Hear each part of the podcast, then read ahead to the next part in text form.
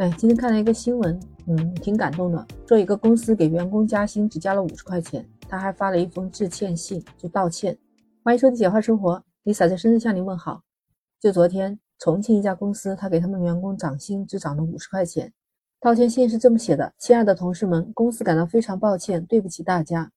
二零二三年工资增薪标准为五十元每个人每个月。这微不足道的金额，公司已经尽了最大的努力，请见谅。二零二三年新的机遇正在发生，公司希望与所有的同事一道共同努力，把效益搞起来，逐渐过上有尊严的生活。祝大家有一个充满快乐及收获的二零二三年。公司方面就是认为今年的效益不好，然后今年加薪的金额会比较少，感觉对不起员工，所以希望能够得到大家的理解，希望大家能够继续在二零二三年努力。这个新闻放到网上以后啊，网友们就纷纷表示，居然有这么态度好的公司。哎，有些网友就说五十元都不错了，还有网友更苦逼，他说我们公司只发了一半工资，你能涨都已经很不错了。有人说特殊时期不降已经暖人心了，都不容易。看到这么多回复，大多数人都是理解的。我们三年的疫情，有很多企业倒闭裁员，你说这个企业还能给员工加薪，这是一个不错的企业。可以看得出来，这个企业管理员工还是有一套的。在企业文化方面，他们非常的人性化。在说道歉的同时，他们还不忘记激励员工，让员工在二零二三年继续努力。企业给员工道歉还真的不太多见。另外，还看到有一家公司也是给他们的员工写了一个致歉信。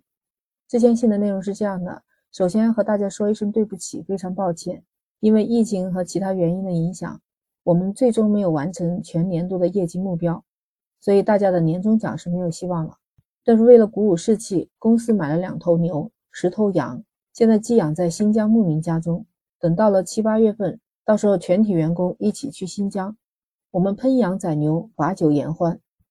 祝大家拥有一个成长且充满收获的二零二三年。这是一家广州的公司，财务表示，他说公司确实是取消了二二年的年终奖，年终福利就是旅游计划。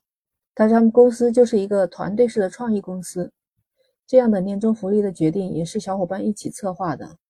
公司现在有员工十二名，嗯，他们决定去新疆旅游，然后费用是由公司承担。他们表示，虽然公司取消了年终奖，但是员工还是很开心，因为新疆都是大家一直想去的地方。看得出来，他们公司的管理还是挺人性化的。你有没有发现，其实每年的年末还有第二年的开年呢，就是人员流动比较大的。大家都可能会跳槽啊什么的，呃，其实这个时候啊，留住人才最好的办法就是企业文化。往往每年呢岁末年初，每个企业都会有他们的招，有的就是用各种各样的物质待遇招人留人，这种呢就是效果比较直接，而且比较好。但是如果单单只能靠这一点的话，那只能解决一时的问题，解决不了长远的问题。你看，像这几年疫情之后，尤其是今年二零二二年吧。整个的效益不是太好，很多企业倒闭，很多员工也是被辞职了。所以说，能够留下来的都算是不错的。所以说，各种招数都是要留住人才、吸引人才。那企业文化就是一个最根本的、最有优势的地方。其实我们说的最多的就是以人为本的管理理念，其实也就是说人性化管理嘛。你看中国的文字也是博大精深。你看这个企业的“企”，它就是说明是一个人的事业。那人字去掉了以后，就变成只有下面那个纸，那就说明这个企业就停滞不前了，对吧？所以没有哪一家企业是离得开人的管理的。成功的企业家都是把人放在核心的位置，人才就是第一资源，能让自己的企业的员工尽职尽责、有归属感，这才是企业的核心竞争力。以前效益好的时候，靠年终加薪或者是年终奖都可以留住人才。但是这样拴不住的是人心，我们所以说要从长远的文化来考虑，给到员工适当的关怀，你真诚的为员工着想，对他们尊重的话，那他们也就会安心的为你工作。实际上，员工能把自己看为企业的一份子，那实际上就和我们的企业是共同进退的。虽然说疫情当下啊，很多效益不好的企业有裁员，还有的是关门倒闭的，这可能也是在所难免。但是事实证明，就是越是这种艰难的情况下，员工和企业共同进退，一直坚守，一直忠诚于这个企业的话，那说明员工已经认同这样的企业文化，已经认可这样的企业制度，希望自己能在这个企业里面获得更好的发展。作为打工人，如果没有实现自己的预期嘛，他也会离职。曾经在广州新穗巴士就有一段时间，大批的员工离职，当时他们的公司领导就关注到这个事情，所以就对离职的员工进行一些深入的交谈，做出了一些调查，然后改进了他们的一些管理，这样慢慢的他们的员工就有归属感了。后来离职的人就慢慢的变少了。每一个企业啊，人员流动是必然的，但是我们的企业领导有没有重视离职的员工？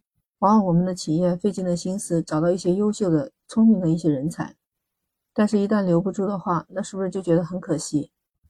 所以说，公司的企业文化上面真的是要多思考、多改进。你像很多跨国公司，它之所以成功，不就是因为它有独特的、有效的企业文化吗？在企业内部形成了员工对公司的这种经营理念的认同。我们国家多年引进外资，不就是想多方面的去学习这些跨国公司的先进的管理理念吗？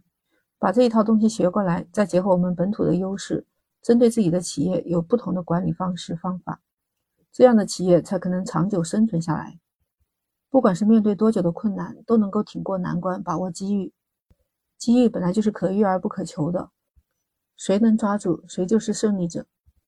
其实，不管是重庆那家公司也好，还是广州那家公司也好，我相信很多的公司就跟他们有类似的情况。其实，从网友们的评论来看，网友们就还是挺乐意在这样的公司里面待下去的。很多网友不是就说嘛：“哎，这公司叫什么公司啊？我想去做。”还有的就是吐槽说比自己的老板好多了。你看，这不就是人心所向吗？那你对这个事情有什么看法呢？可以在评论区给我留言。那我们今天就聊到这儿，感谢给我留言的听友。你善童老说：“如果是那种没有信用的朋友，不交也罢。”感谢你们的留言和打赏。那我们下期再见，拜拜，下期再见。